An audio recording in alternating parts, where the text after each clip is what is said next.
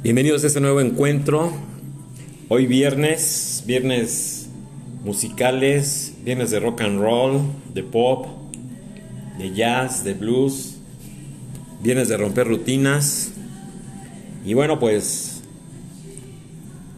hoy escucharemos este gran disco de John Lennon, John Lennon Rock and Roll. Aquí lo tengo. Estamos escuchando la el lado 1, Viva Bolula. ¿Sí? Bueno, ese disco lo conservo desde que salió en el año 1975, que fue el final de la etapa en activo de, de John Lennon y luego regresa hasta el álbum 1980 con el álbum póstumo de de Double Fantasy antes de del trágico final que tuvo ahí el 8 de diciembre de, de 1980 llegando ahí al edificio Dakota en la ciudad de Nueva York. Bueno, pues la portada es una una fotografía está John Lennon de muy joven, de la época de Hamburgo. Sí, ahí recargado en, en una entrada. Una foto excelente, ¿eh? Pero excelente, caray. Trae. Trae aquí toda la descripción. Toda la descripción. Una. Una colección. Bueno, este disco tiene su.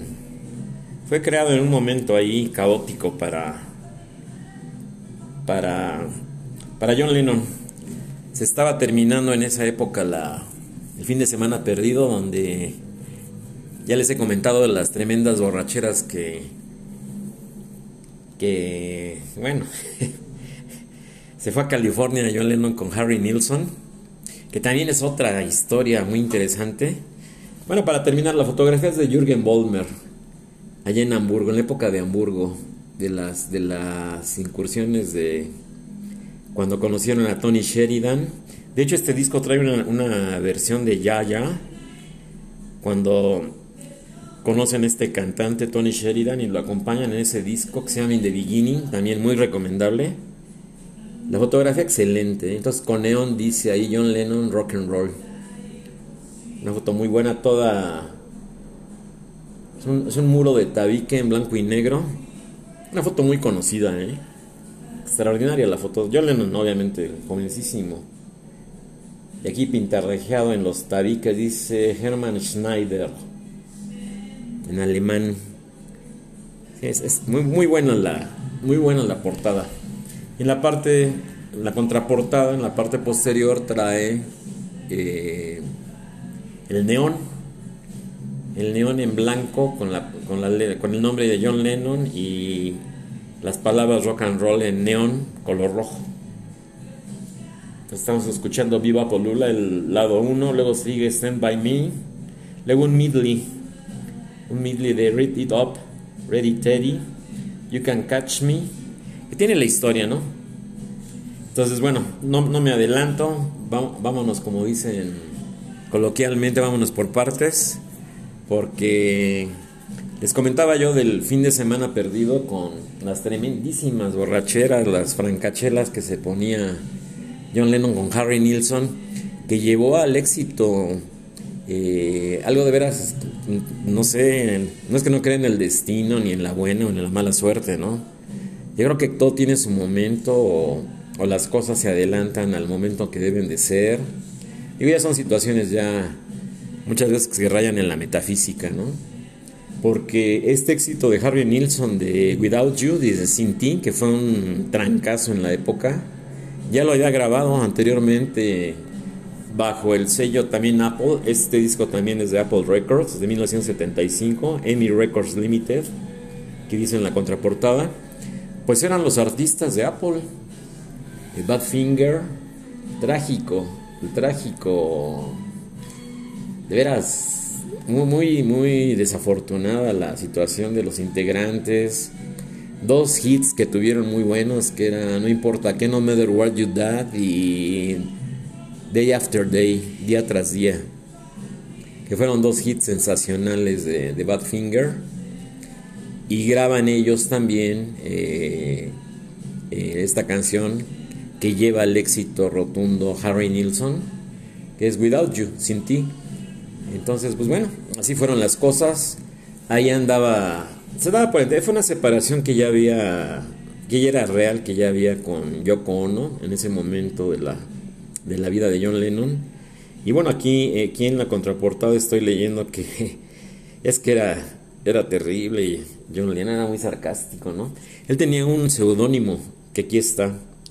Dice, You should have been there tú deberías estar aquí o deberías estar, estar conmigo, tú deberías estar conmigo, algo así. Entonces firma el doctor Winston O'Boogie. Winston porque era John Winston Lennon, nada más que no le gustaba porque su mamá le había puesto Winston en honor a Winston Churchill, ¿sí? Entonces pues eso no le agradaba nada a John Lennon, entonces él tenía este seudónimo, lo utilizaba mucho, ¿eh? Doctor Winston O'Boogie. Bueno, pues ahí está la de. La de Ready Up y la de Ready Teddy. Ready Ready Up. Entonces, pues bueno, estaban separados John y Yoko. Entonces, pues bueno, se dio ahí un romance, una relación. No, no podíamos decir que extramarital, porque ya estaba rota la, la relación con una empleada que tenían ahí eh, una, una de ascendencia china, Mai Pang, ¿sí? Que aquí sarcásticamente le pone John Lennon, Production Coordinator and Mother Superior, Mai Pang. Entonces lo digo que era, era, era, de veras, tenía unas genialidades John Lennon. Y bueno, la, la de Mother Superior es este también parte de la letra de Happiness is a, Warm Gone, del álbum de 1968, el, el álbum de Beatles, coloquialmente o mejor conocido como el álbum blanco. Es, esa letra de Happiness is a Warm Gone, eh, la felicidad es un arma caliente, como se le conoció aquí en México, y es la Mother Superior. No sé si recuerden la letra. Entonces les leo, les leo las, es de EMI, dice Electrola, está hecho en Alemania, ¿sí? Dice printed y, fabricado e impreso en Alemania por Nikolaus GmbH en Kohl. Ya ven que el alemán es así como que un poquito medio, medio difícil de pronunciar, ¿sí? Entonces, este circo, este pues llamémosle circo que se hizo con la polémica que surgió, en el cual John se vio obligado a grabar este disco, es por la... Eran muy amigos, además llegaron a buenos términos, a un arreglo, pero pues ya saben que los copyrights, los derechos de autor, todas las situaciones que se dan en, la, en el ambiente de la música, de los derechos, ahora ya más controlados. Entonces, pues se da ahí un, un desencuentro ¿no? entre amigos con ni más ni menos que con Chuck Berry. Porque Chuck Berry demanda, demanda a John Lennon por un plagio, supuesto plagio o plagio, plagio inconsciente, como fue el mismo caso de George Harrison en la canción esta de My Sweet Lord, de, que fue un trancazo, pero un super trancazo en 1970, de My Sweet Lord, mi dulce señor del, triple álbum de All Things Must Pass. Todas las cosas deben de suceder o todas las cosas deben de pasar. Entonces, también producido por Phil Spector. Este disco también es producido por Phil Spector. ¿Sí? Está, muy buena la descripción del libro. Repito, este es de 1975. Desde ese año lo, lo, adquirí. Ni siquiera me he dado cuenta que, que está hecho en Alemania. Hasta ahorita que lo estoy viendo, tiene tantos años conmigo que hasta ahorita me estoy dando cuenta que, pues ya un poquito, un poquito maltratadón, pero se oye muy bien el disco. El disco está intacto, lo que es el vinil. Entonces, bueno, se da un desencuentro. Chuck Berry demanda el plagio inconsciente de la canción del álbum Abbey Road, donde, hable, donde abre la cara, el lado 1 o la cara A. Muchos discos decían Side 1 o Side A, o sea, lado 1 o lado A o lado B o side 2, como dice este, side 1 y side 2. Curiosamente está hecho en Alemania, pero todo está en inglés, salvo algunas palabras que sí vienen en, en alemán. Entonces hay una controversia ahí jurídica, legal. Eh, pues John Lennon dice que no, Chuck Berry dice que sí. Y bueno, es la, la, la canción esta de You Can Catch Me, de Chuck Berry, aquí está.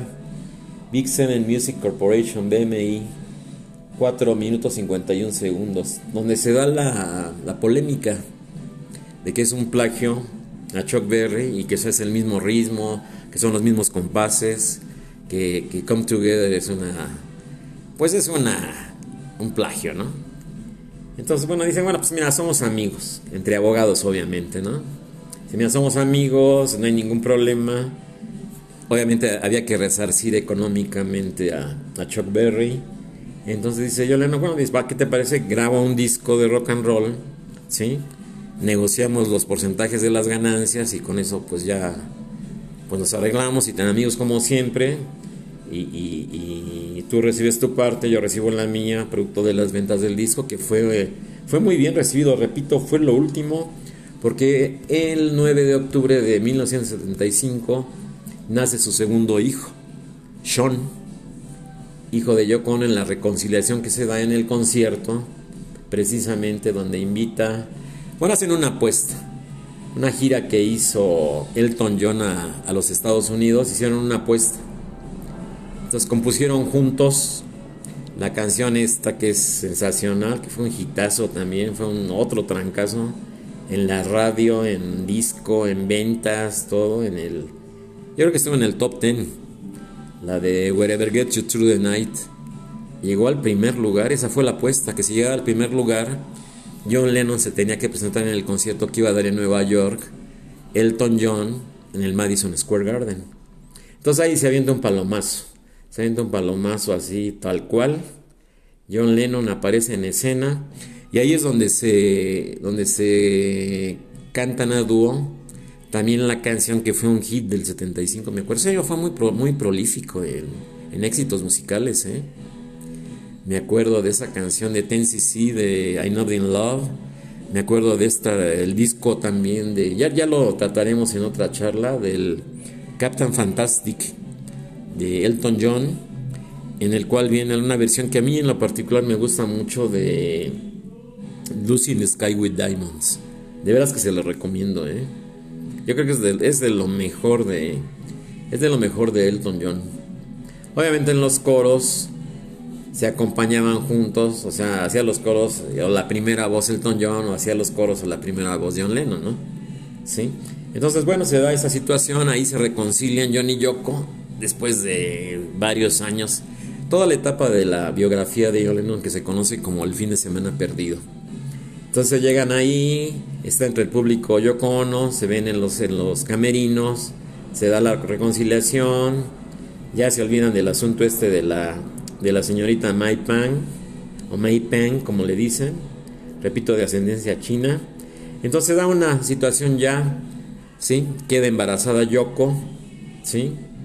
Y el 9 de octubre, curiosamente el mismo día que nace John Lennon, en 1940, pero Sean, su hijo, su segundo hijo, el primero fue Julian, que nace en 1962, y que se ocultó mucho tiempo a la prensa el hecho de que John Lennon era casado y ya tenía un, bebé, ¿no? En esa época, en el pleno surgimiento de la, de la Beatlemanía.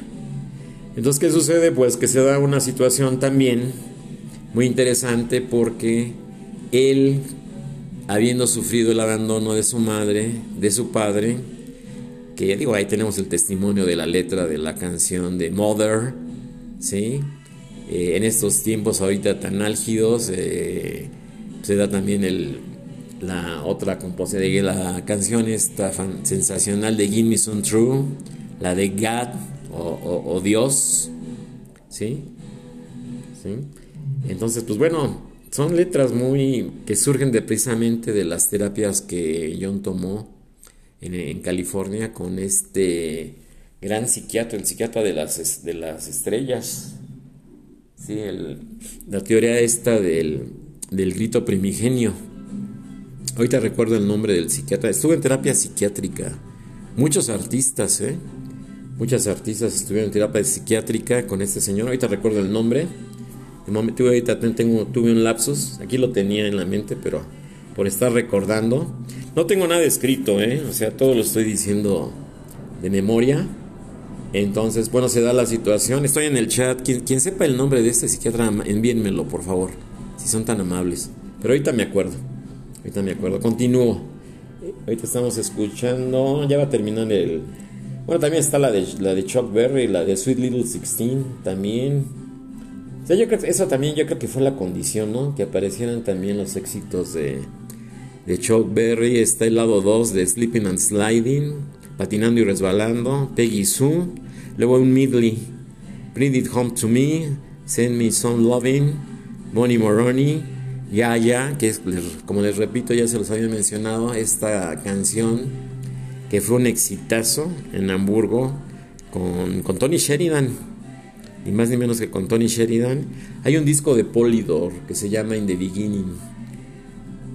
Entonces tenían varios nombres ahí, los Serial Beatles, los Beat Brothers, o sea, no se había definido muy bien el, el, nombre del, ya como Beatles. Allá estaban los Silver Beatles, había, había, varias ahí.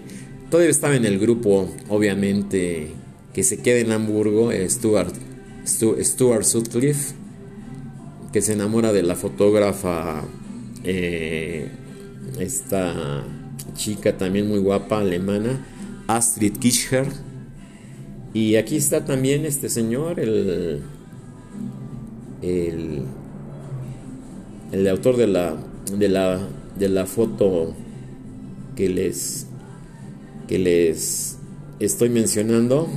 Miren, aquí está.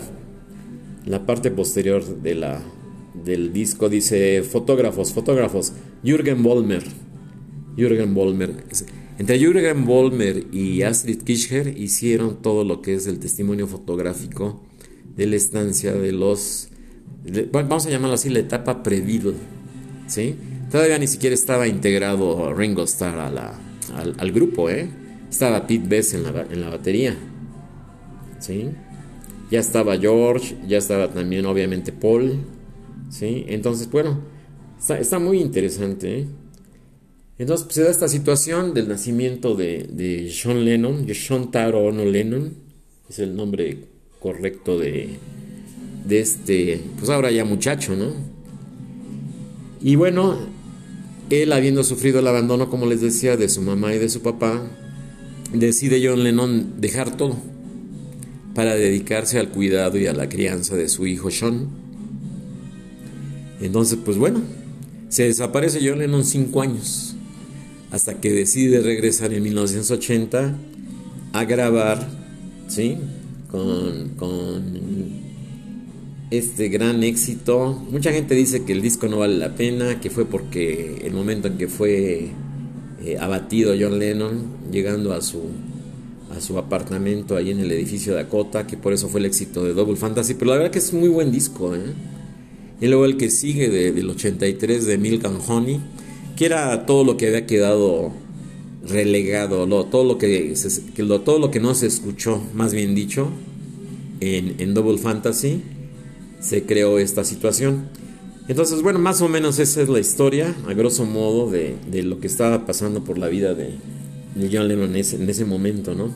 Entonces dice aquí, dice, producido por Phil Spector, arreglado por John and Phil, y sí, Aquí están las sesiones de grabación, octubre del 73 a diciembre de 1973, producido y arreglado por John Lennon, ¿sí? en octubre del 21 al 25 de 1974. Dice Recorded at Record Plan East, Record Plan West, IM Studios, Engineers Roy Circala, Kay Kiefer, You Can Catch Me, Shelly Jacus Sleeping and Sliding, Patinando y Resbalando, que también fue otro hitazo. Eh, ingenieros asistentes Jean Lovine, Remix Engineer Roy Cicala, Jean Lovine, Sweet Little 16, que también es una canción de Chuck Berry, y Relieved by JL, más tiene JL las. Este está masterizado por The Cutting Room, Record Plan, New York, Greg Calvi, producción, coordinación de producción, dice, no, le que era genial John Lennon. Dice Mother Superior May Peng, o sea, la que había sido su, su pareja. Igual ya había abandonado a Yoko Ono, ¿no? O sea, no, no se puede hablar ni siquiera de una relación extramarital. O sea, ellos ya se habían dejado. Digo, que se hayan reconciliado después, pues es otra cosa, ¿no? Pero bueno, ya había abandonado Nueva York y se había ido a, a California, como les comentaba. Pues al... ¿Cómo se dice coloquialmente ahora? Las canciones de ranchero, me, me acuerdo esas canciones que decían que se daban a la perdición o cosas así, ¿no? Por ahí, iban, por ahí iban las canciones de José Alfredo Jiménez, ¿no? Pues se dio a la perdición ahí, el, lo que se conoce como el fin de semana perdido de, de John Lennon. Entonces, pues bueno, aquí está aquí la Mother Superior, May Pang, director de, de arte y diseño, Roy Cajara, fotografías, como les decía, Jürgen Bollmer, que es la portada, neon lettering, lo que es el, el neón que les digo de sea muy padre de los 50 la clásica fuente de sodas de los 50 dice neon, neon lettering, John Uomoto. You should have been there Doctor Winston Obugi. Eso ya se le... Entonces el lado 2.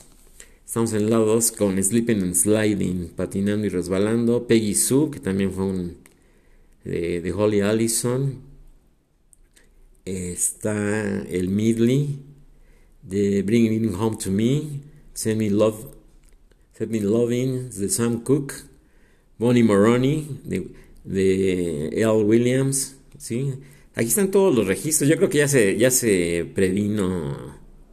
Yo creo que ya se previno este John Lennon para que no hubiera problema. Porque aquí están todos los copyrights. Por ejemplo, la de Peggy Sue dice Holly Allison Pity. McCartney Music Incorporated BMI 2.02. Soul Sailing Agent Melody Lane Publication Incorporated. O sea que están todos los registros y los estudios y. O sea, todo el copyright. En Ya Ya es de M. Robinson, Ellie Dorsey y C. Lewis. Obviamente es un cover de una canción, repito que cantaron ellos con, con Tony Sheridan. Y Just Because es de Low Price, ABC, Downhill Music. Le trae el tiempo de la, de la melodía. Un extraordinario disco. Dice Emi Electrola. Emi Electrola, Alemania.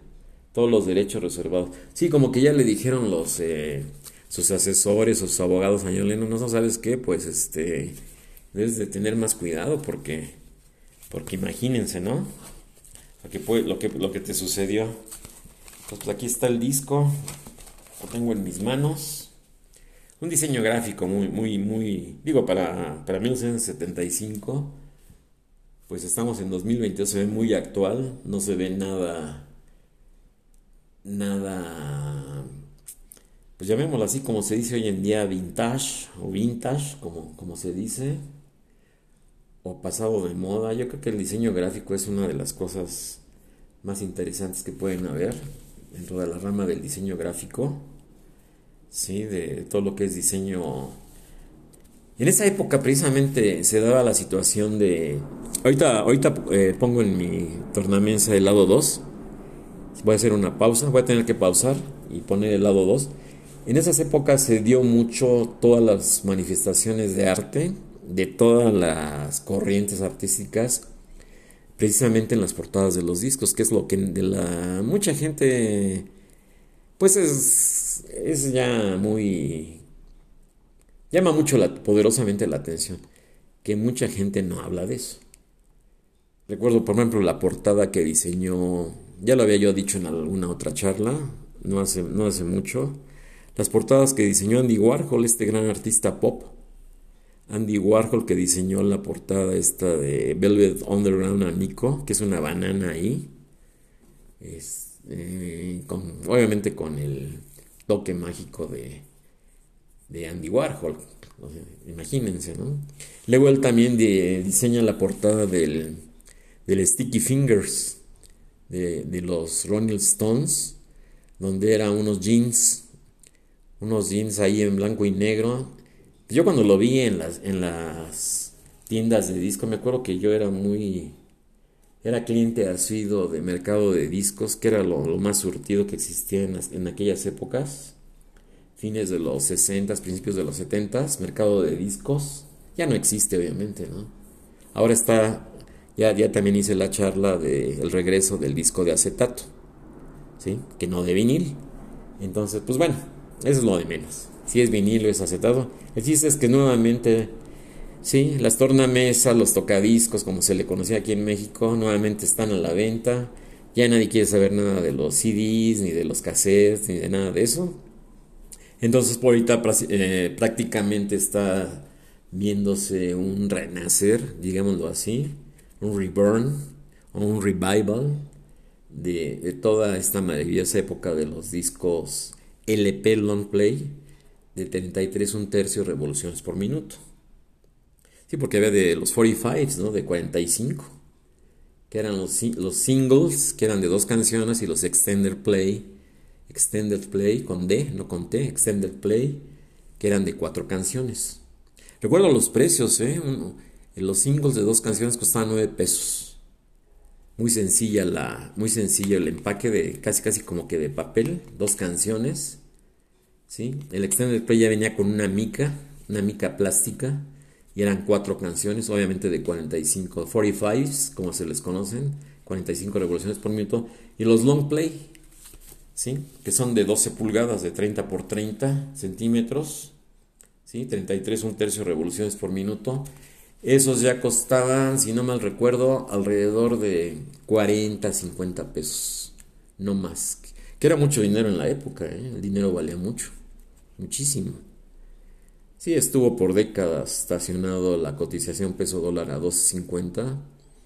Entonces, los, había de importación en el mercado de discos. Recuerdo yo que eran ya de hasta de 100 pesos, pero 100 pesos en esa época era. Simple y sencillamente era demasiado dinero para terminar pronto, ¿no? Entonces, pues bueno, ya se pasó el tiempo. Ya no tuve la oportunidad de, de que escucháramos el lado 2 Repito, Sleeping and Sliding, Patinando y Resbalando, Peggy Sue, que aquí está Paul McCartney Music. Sí, están todos los registros, ya, ya se, se cubrió John Lennon en todo. Y el, el, llamémoslo así, no, es la época de los booklets que se dio en el lanzamiento de los CDs para que tuvieran una mayor aceptación. Porque luego nada más era la caja de plástico, el CD. Y el problema que tenían el láser, ¿no? que era... ¿Cómo se le podría llamar? No es que quiera uno que las cosas le duren a uno eternamente. Pero en el caso mío, en esas épocas del CD, de los 80s, 90s, adquirí un equipo de sonido que ya ni existe, la marca de Iowa o Aiwa, como se conoció aquí en México, que tiene un sonido fenomenal. De hecho, iba a comprar un Sony, pero me hicieron un demo y dije, no, pues esto suena fantástico, ¿no? Y compré la, ese equipo, un, MIDI componente. Había mini, MIDI y maxi componentes. Entonces ya estaba en la doble casetera, ya había desaparecido la tornamesa, pero venía del, venía el CD. Este era un, un, un plato, llamémoslo así, una bandeja, como, como decía el instructivo, del tamaño de un LP, o sea, de 12 pulgadas, donde se colocaban tres discos compactos, tres CDs. Entonces iba girando, era, un carrusel, como se le llamaba, en, esos tiempos, repito, fines de los 80, principios de los 90. Y pues a mí me duró muy poco el gusto, ¿eh? porque no sé si lo escuchaba yo mucho, o le cambiaba yo mucho a los CDs, o, le di un, un uso muy intensivo, pero un día simple y sencillamente dejó de sonar. Lo llevé a reparar, me dijeron que era el lente del láser y que no, que era la bandeja y que lo sigo conservando porque tiene muy buen sonido, funciona, funcionan los cassettes, pero lo que ya no funciona es el, eh, la bandeja de los, de los discos compactos. Que bueno, pues ya cayeron. Ahí, ahí sí realmente lo que sí vale la pena es que tiene una entrada auxiliar para conectar una tornamesa o un tocadisco. Entonces así es como lo utilizo. Así es como lo utilizo. Pues ahí está. Ahí está esta, esta charla breve. Ya, ya no lo puedo hacer, ya casi llego a la, de tiempo a la media hora. Ya no tuvimos la oportunidad de escuchar el lado 2 de este gran, pero gran disco de, de de John Lennon que surgió precisamente del... Había otro problema que, que tuvo también... Eh, ahorita los copyrights están más, más severos y las leyes porque por causa de obviamente de, las, los CDs piratas, de las películas piratas, lo, todo lo que se venía en la calle como si fueran, hasta en los puestos de periódicos, ahí tenían CDs, ¿no? Y los famosos clones. Ya les llamé de los clones, ¿no? Recuerdo una, una anécdota, yo no soy muy afecto a ese tipo de música, lo confieso, ¿sí? Pero recuerdo que eh, hubo un reportaje en una revista de música especial, yo no me acuerdo si fue la versión en español de Rolling Stone, o de Billboard, pero lo leí, que hablaba precisamente del problema que había especialmente en el, en el país, en la Ciudad de México, en las grandes ciudades del país, en la Ciudad de México, este, Nuevo León, en la ciudad de Monterrey, Guadalajara, en el estado de Jalisco, las grandes ciudades de la República Mexicana, donde eh, comentaban ahí el caso de eh, un, nuevo lanzamiento de este cantante de boleros, que no cantautor, nada más cantante, intérprete, llamémoslo así. Este, este personaje, Luis Miguel. Entonces decían, decían ahí en el reportaje, muy bien elaborado el reportaje, muy bien documentado, con datos duros, con, de veras, muy, muy bien hecho, muy bien hecho el, el reportaje. Por ahí conservo las revistas que compraba yo en esa época de, de Rolling No sé si se siga vendiendo Rolling Stone en español aquí en México. Todo eso se conseguía en Sanborns y, y, en las librerías estas del sótano, de Gandhi, se conseguían todas esas revistas. No sé la verdad si ya se sigan. Estaban carísimas, ¿eh? siempre han sido muy caras.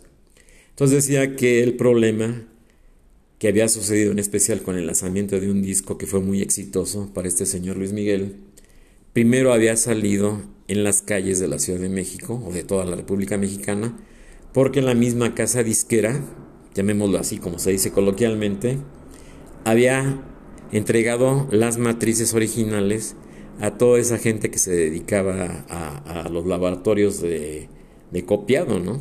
Los famosos este, quemadores, ¿no? Que eran los laboratorios, que eran una serie de quemadores donde se ponía la matriz, introducía uno en la bandeja el, o colocaba más bien dicho, o mejor dicho, el CD en blanco o virgen como se le llamaba coloquialmente en esas épocas y a quemar CDs. Entonces se vendió más en el, decían que eran clones, ¿no? Y efectivamente eran clones porque estaban eh, quemados de la matriz original de la, la, compañía disquera, imagínense nada más, ¿no? Entonces se vendió más de esa forma que en la forma de lanzamiento tradicional en las tiendas de discos, que obviamente pues costaba más. Yo me acuerdo que un CD en esas épocas, costaba 150, 200, 300 pesos de aquella época, de los 90. ¿Sí? Y los que eran de importación, pues más, ¿no? Muchísimo más. Entonces sí eran caros los CDs, los, los que eran originales, llamémoslos así. Y un clon lo conseguía uno por 30, 40 pesos cuando mucho, ¿no? Había hasta de, había hasta de 10 pesos, las películas igual, que esos eran ya DVDs, ¿no? Entonces, pues bueno, ahí está la historia esta de, los famosos plagios. Ya hablamos de Badfinger, ya hablamos de May Pang, el amor ahí de, del fin de semana perdido de, John Lennon. Ya hablamos de Elton John, ya hablamos también de de esa reconciliación con Yoko Ono en el concierto de Elton John en el Madison Square Garden. Y bueno, un año muy prolífico, 1975, cuando también fue lanzado este disco. Muchas canciones, había mucha creatividad.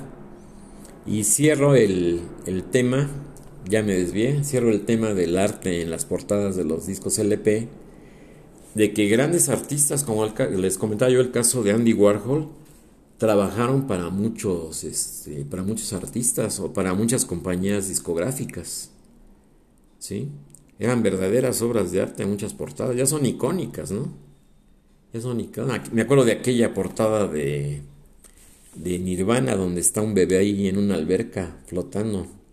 también desnudo el bebé, ¿no? Que también muy, muy polémica la portada. La portada también, por ejemplo, la de El Sargento Pimienta de los Beatles, el Pepper de 1967, pues todas, ¿no? O sea, es muy poco tiempo. Desgraciadamente no hay, no hay mucho tiempo para, para comentar. Pero pues un disco, un disco de veras que vale la pena, muy recomendable. Como repito, apenas me estoy dando cuenta desde que lo compré que, que es alemán, ¿sí? Está hecho en Alemania. Entonces, pues, se los recomiendo. Se no sé, si lo pueden conseguir en, en acetato. Ahora es vinil el material. En, aquellos tiempos los originales como este, que es original de 1975, es en acetato. Ahora sí los están haciendo en vinil. Luego se dio en la época de la música disco, que están, están de veras, eh, son unas verdaderas joyas y están muy, muy bien valuados, son muy caros se dio el hecho de que se hacía el acetato transparente o translúcido en colores. Había discos de, había discos de música disco, valga la redundancia, ¿sí? de colores. Había amarillos, verdes, eh, rojos. O sea, había mucha creatividad, muchísima creatividad. O sea, no sé ahora qué esté pasando, ¿no? Repito, estamos en una sequía, en un abandono total de las cosas.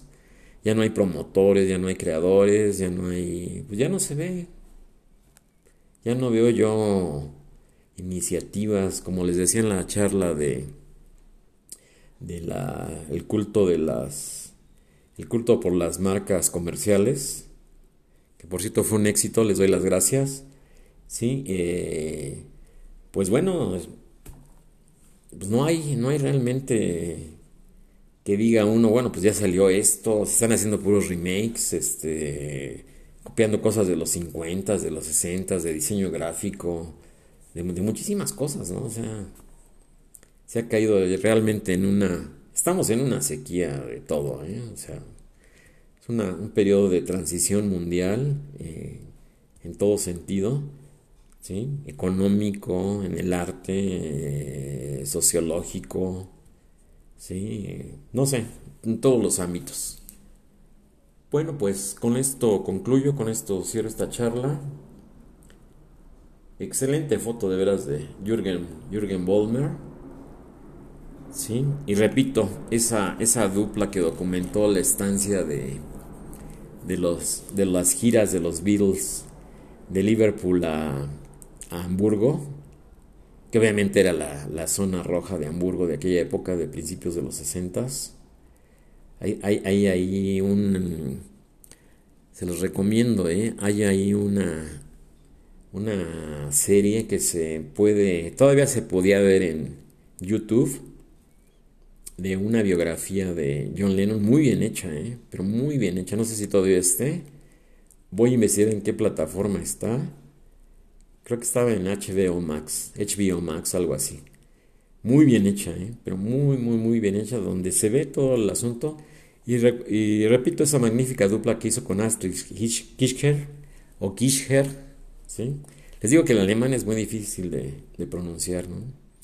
Eh, entre Jürgen Bollmer y ella, ella se enamora de Stuart Sutcliffe. Cuando regresan a Liverpool, dice, le dice a John, se conocieron en la Escuela de Arte de Liverpool, que fue donde estudiaba John Lennon.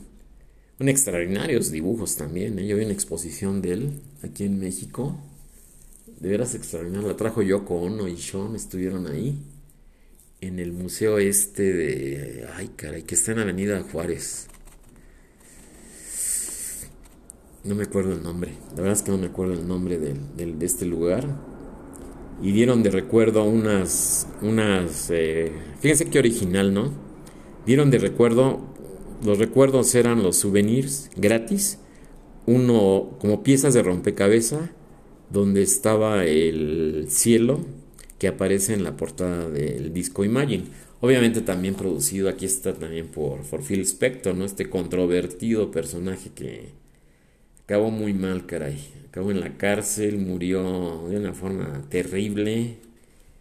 Bueno, es, valdría la pena hacer una, Valdría la pena hacer una plática de, Phil Spector, el creador del muro de sonido, muchos trucos de grabación, un gran productor.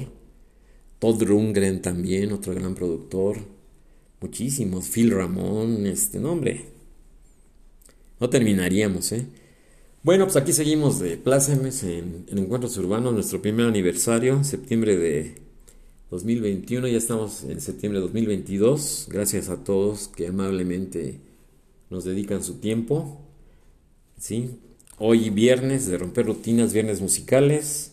Yo quisiera tener más tiempo para poner el lado 2, pero pues ya, ya tengo 40 minutos, ya, ya me alargué, de, me extendí demasiado en el tema. Digo, da para más. Es que salen anécdotas, salen recuerdos, salen...